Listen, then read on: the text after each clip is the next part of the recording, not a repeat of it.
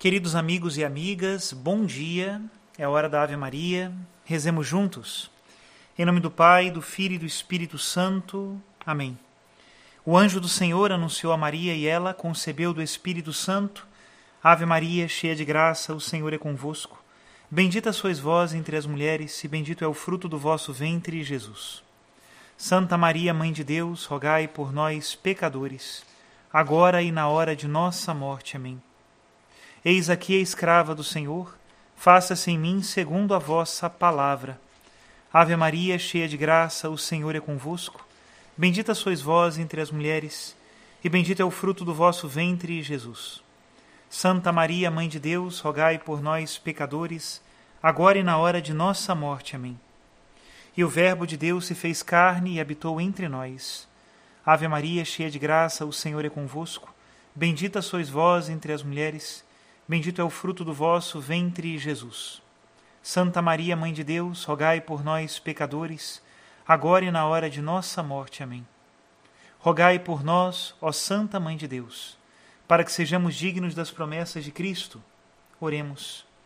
Infundi, Senhor, em nossas almas a vossa graça, nós o suplicamos, para que nós que conhecemos pelo anúncio do anjo a encarnação de Jesus Cristo, vosso Filho e nosso Senhor, cheguemos por sua paixão e morte de cruz à glória da ressurreição da carne. Pelo mesmo Cristo nosso Senhor. Amém. Em nome do Pai, do Filho e do Espírito Santo. Amém. Queridos irmãos e irmãs, chegamos à quarta parte do capítulo que fala que a vinda de Jesus se tornou um novo Gênesis para o povo de Deus. Ouçamos com atenção e peçamos que esta sabedoria bíblica nos ensine a compreender melhor qual é o papel do Senhor na nossa vida e na vida do mundo. Escutemos. Todos concordavam que Salomão era filho verdadeiro de Davi, a despeito de sua ascendência imperfeita. Será que o mesmo valia para Jesus? Leitores mais críticos por vezes apontam discrepâncias entre a genealogia descrita por Mateus e aquela descrita por Lucas.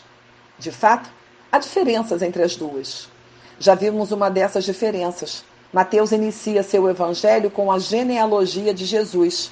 Ela é o prelúdio do seu relato sobre a concepção e o nascimento de Cristo.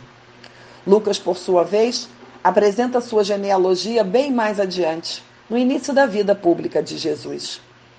Outra discrepância é o tamanho da lista.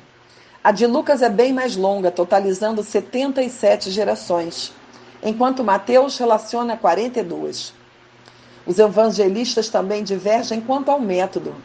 Mateus traça sua genealogia a partir de Abraão, seguindo até Jesus. Lucas, ao contrário, parte de Jesus. Além disso, em vez de parar em Abraão, Lucas vai listando as gerações até chegar em Adão, o primeiro homem. O propósito disso é bem claro. Enquanto Mateus deseja estabelecer as credenciais de Jesus como Messias de Israel, Lucas quer que os gentios o vejam como Salvador do mundo. Ao seguir a trilha que leva a Adão, Lucas evoca aquilo que os cristãos viriam a chamar depois de proto-evangelho, ou primeiro evangelho, a famosa passagem do Gênesis, em que Jesus misteriosamente prevê ódio entre o diabo e a semente da mulher. Essa passagem é singular por falar de uma criança específica como semente de uma mulher. O termo normalmente se aplica à relação entre um pai e seu filho. Os cristãos tradicionalmente veem aqui uma referência a Jesus, que não teve pai biológico. Em toda a história humana, ele é o único que podia ser verdadeiramente chamado de semente de uma mulher. Ao retroceder até esse registro ancestral, Lucas está novamente mostrando que a espera por um Salvador não é exclusiva de Israel, mas se estende a toda a humanidade. As maiores divergências entre Mateus e Lucas aparecem nos relatos dos evangelistas sobre as gerações entre Davi e Jesus. Até esse ponto, as duas genealogias são muito próximas. A partir daí, no entanto, são quase totalmente diferentes.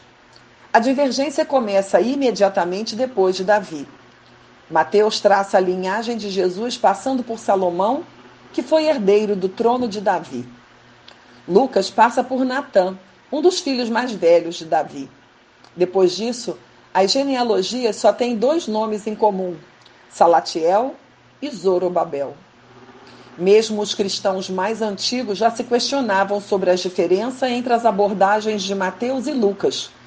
E os primeiros padres da igreja estavam entre os comentadores que propunham possíveis soluções para o impasse. No começo do século IV depois de Cristo, o bispo e estudioso Eusébio abre o livro das discrepâncias entre os evangelhos, promovendo uma extensa discussão sobre as genealogias. Boa parte do material explorado por Eusébio veio do viajante e historiador Sexto Júlio africano, que vivera 100 anos antes. Vários santos e estudiosos afirmam que Lucas passa por Maria, mãe de Jesus, ao traçar sua genealogia. Mateus, por outro lado, passa por José, pai adotivo de Jesus. Essa hipótese é plausível, uma vez que corresponde à perspectiva mantida pelos evangelistas ao longo de suas narrativas sobre a infância de Cristo. Mateus constantemente apresenta o ponto de vista de José, suas intenções, seus sonhos, etc. Já Lucas se atém à história de Maria, da Anunciação em diante. Antes mesmo de lermos a história da Anunciação, as duas primeiras pessoas que conhecemos são Zacarias e Isabel, parentes de Maria. Até aqui a citação de Scott Hahn. Para nós pode parecer um pouco estranho essa preocupação pela genealogia, que para os judeus era tão importante. Entretanto, por trás do significado das famílias, das tribos de Israel, está também a missão de Jesus e o que ele é para nós. Que Deus nos dê essa sabedoria. Vem, Senhor Jesus, vem e não tardes mais. O Senhor esteja convosco, Ele está no meio de nós. Abençoe-vos o Deus Todo-Poderoso, Pai, Filho e Espírito Santo. Amém.